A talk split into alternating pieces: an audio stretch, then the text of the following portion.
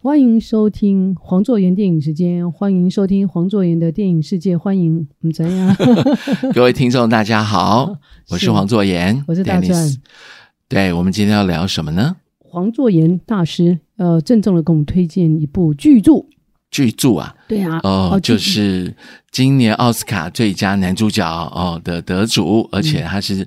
之前很多年前就是演《沉默羔羊》哦，已经是英国的爵士爵士人人物了哦。哎，他是英国人吗？对啊，他是英国人，哦，安东尼，对不对？对安东尼 Hopkins-，Hopkins，哦，Hopkins，我们翻成霍普霍普斯金斯，他当时最有名的就是， 《沉默的羔羊》啊，对你啊，看那个眼神， 1991年凶杀案多可怕，你不觉得吗？哎他啊的父亲，可是我总觉得他像杀人 魔，你看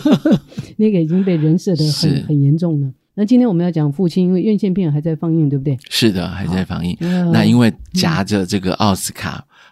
得奖，所以他的气势后世看涨，这样对，光是奥斯卡这次颁奖典礼，两两部电影就在我们的脑海里了啊。希是望能够进入呃电影院去欣赏，一个就是，哎，我们好像讲过，就《游牧人生》嘛，啊，哎对好，那，是另外一个就的。是父亲，所以黄大师出场，哦，这部电影呢，《The Father》，相信大家都是人生父母养的，对不对？每个人都有父母亲，可能父亲不在了，然后母亲不在了，但是你曾经跟父亲相处的经验，特别是老人家在晚年那一段历程，嗯怎么样尽孝道，不管是东方跟西方，每一个人都会碰到人生的课题。那这部戏呢，就是谈，它是以父亲的角度来看失智，因为很多电影都谈论关于失智，可能是亲人在照顾失智的人所面对的无奈，或或是他该如何跟这些人相处。但是目前呢，这部影片就是用父亲失智者的角度来看，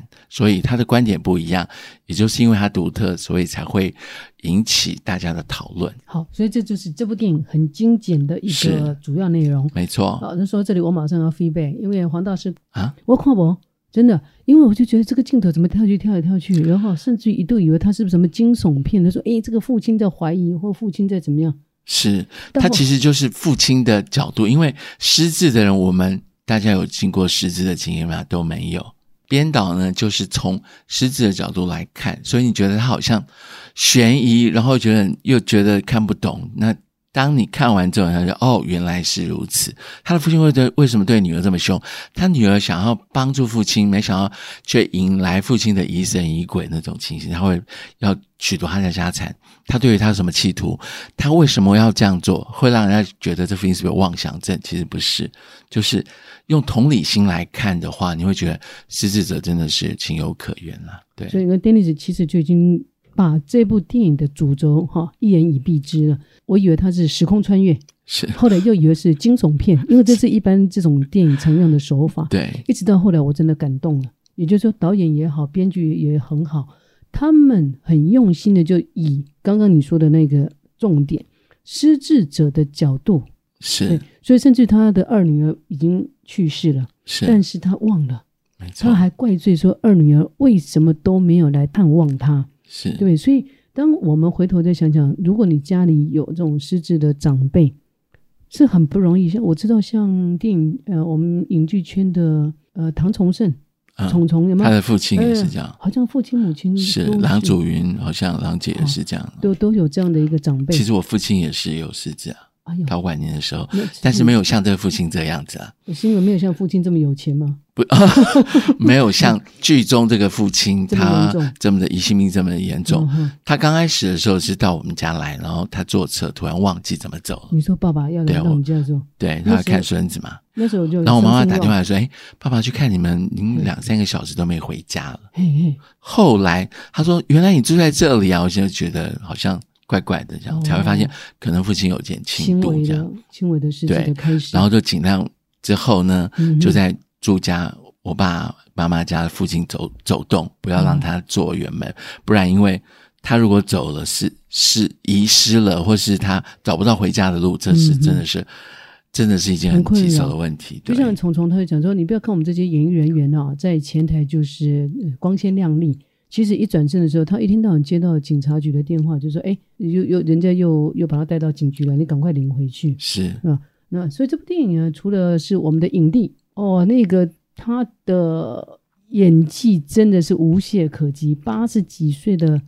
老人家了，他能够把是他也没有失智，结果他要演他如果失失智，智， 他如他果如果失智的话，这个导演就是更难 更难把他抓回来。他还如好的， 他还如果好真的失智，我看这部电影他也没办法挑大梁了哈。是就可是将心比心，对八十几岁还能够拿捏的这么好，难怪我我觉得他实至名归了。对啊，还是说回来，就是说用这样的手法，不就是要去提醒我们这些观众？如果你你身边有这样的一个长辈的话，你必须要去了解，因为他不是故意要给你捣蛋，是他就是他的他的世界已经错乱了。就他的前因后果都会，就像看电影的跳接一样。 啊，对，对，就是剪来剪去啊。嗯所以有时候回到家里看我父亲，我说：“哎，我是谁呀、他说：“就是做盐啊。嗯，有时候这哦很这正正常常，对嗯有时候这他很就觉正得常。，他觉得你干嘛问我这个？他就觉得很奇怪，这样、哦，对，，就是时好时坏，是是因为，他的记忆，他记忆是被剪掉的。这个是对很特别的哈。其实到现在，医界也也无法无法掌掌控出该如何对待这样失智的人，所以 Dennis，你你因为你自己也要亲身顺着这些人走。亲身经历了父亲的这种出轨的，呃，就是是初期的失智的这种状况，你回头看这部电影，给你什么样的启震撼？震撼，嗯，就是因为类型不同的父亲。 啊，类型不同的父亲啊。嗯这个安东尼·霍普金斯他是西方西方的啊，而且他是比较，他是身份地位比较高、德高望重的一嗯个父亲，但他女儿跟他相处会觉得很会觉得很累，因为他哦明明一直以就来是、他就是嗯对很他想要孝顺，对他的父亲是就是应该应该算是权威位阶，然后权威式的父亲。所以对。他女儿安妮就是在父对亲还没有失智之前，其实跟父亲的关系应该还是有距离的，对不对？，有有一些距离，嗯对，哦就是严父，他扮演严父的角色，对，嗯，嗯但是他发现父亲这样子，然后怎么样，在他晚年让他可以顺着他，嗯但是他要顺的过程呢，反而引起父亲的阻力，所以这个母父女之间嗯呢，就是那种拉扯这样。我我觉得有个画面他处理的，连我一时半刻都看不懂。他不是安东尼，戏里头他也叫安东尼嘛？哈对，我们这个影帝，呃，嗯有一有一有有一幕，他就是看到，哎，怎么有个陌生的男子坐着坐坐在他们家里头？嗯，就后来才发觉那是安妮的老公。是但是为什么又有些时候那个镜头一跳脱说，实际上并不是，而是在安养院照顾他们的那个男护士跟女护士，是，所以这个没错，嗯因为失智者他、他的角度看到了，跟我们一般正常的人看到其实不太一样的。哦，所以我说这对部电影啊你要去看之前，一定要睡睡睡得饱饱的，三天三夜睡得饱饱的，是要，不然进去你就被导演这种这种镜头跳脱哈、对啊，可能都都要搞到而且要读要读心，读懂心，然后是同理心去看嘿，这样子的人这样。但是我觉得是嗯我觉得啦哈，失智或者是老化社会，这已经变成是个显学了。是啊全世界几乎除了东南亚以外，我们周遭的很多国家，韩国啦、日本啦、中国大陆啦、台湾啦，几乎都是老化嘛。是所以这个问题会越来越明显。但我们只是这边振臂疾呼、高声疾呼，说要有同理心，有同理心。我觉得这个还是蛮抽象的，是啊，蛮抽象。但但是你想，每每一天下午嘿，大概四四点之后，你在公园里面，如果你经过，你就会看到不是自己的亲人，在我们台湾呢、嗯特别是在台北，是推去的都是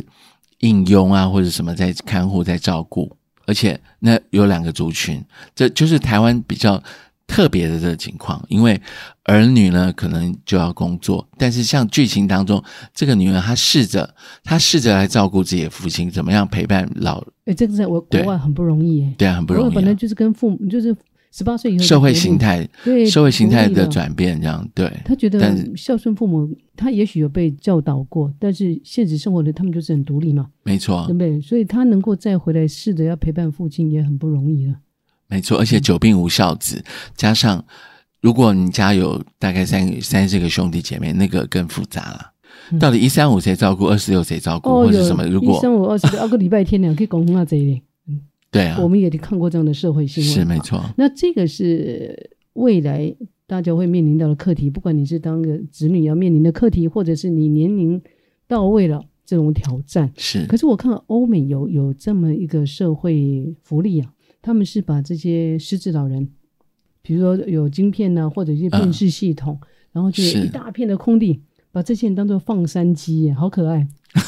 就田埂啊，日本也有啊，就在田埂当中让他去做一些的劳劳动回归自然啊。哎，回归对自然，而且可以就像回到变小孩子嘛，蔬菜对啊去种嘛，啊啊种种到了哎傍晚的时候要收他工累了就哎躺下去一就时睡半了。刻如果不晓得他是什么，讲哎啊就是逼一下啊，阿仔，这恁爸跟带等去，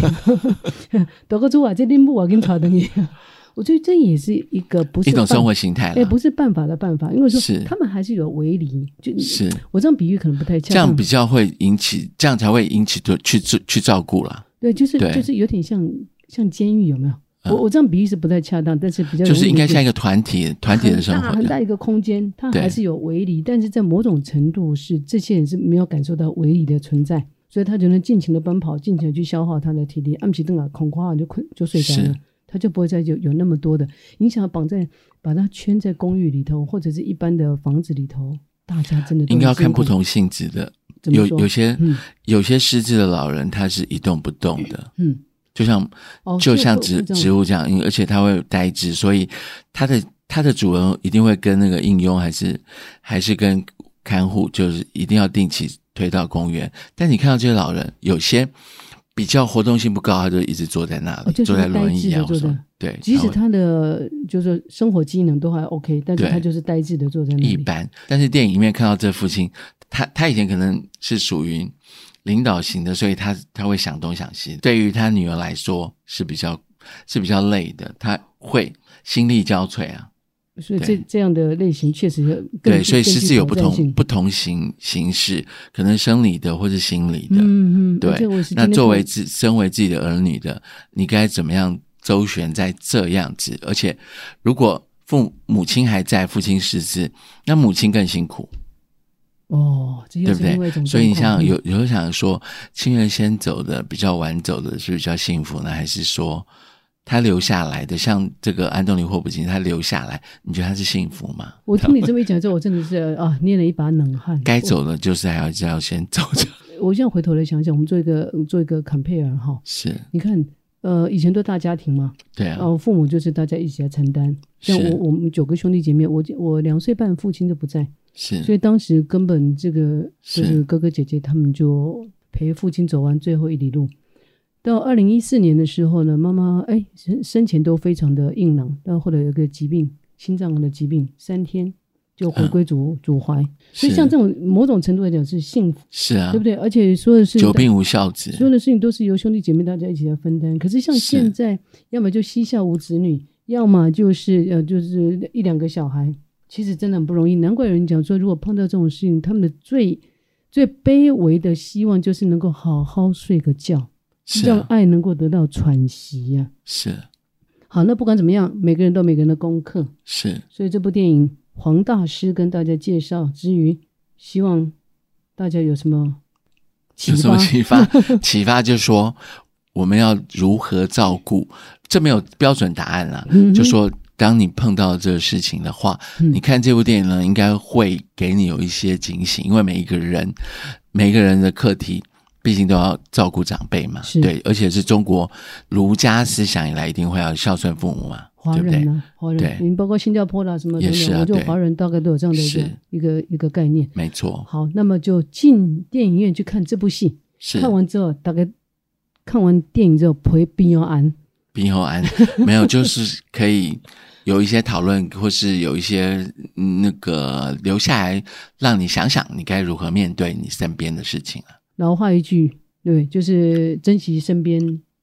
自己的对亲人，多一些相聚没错时间啊，就是多相处一下。没好错，，那今天讲的够久了，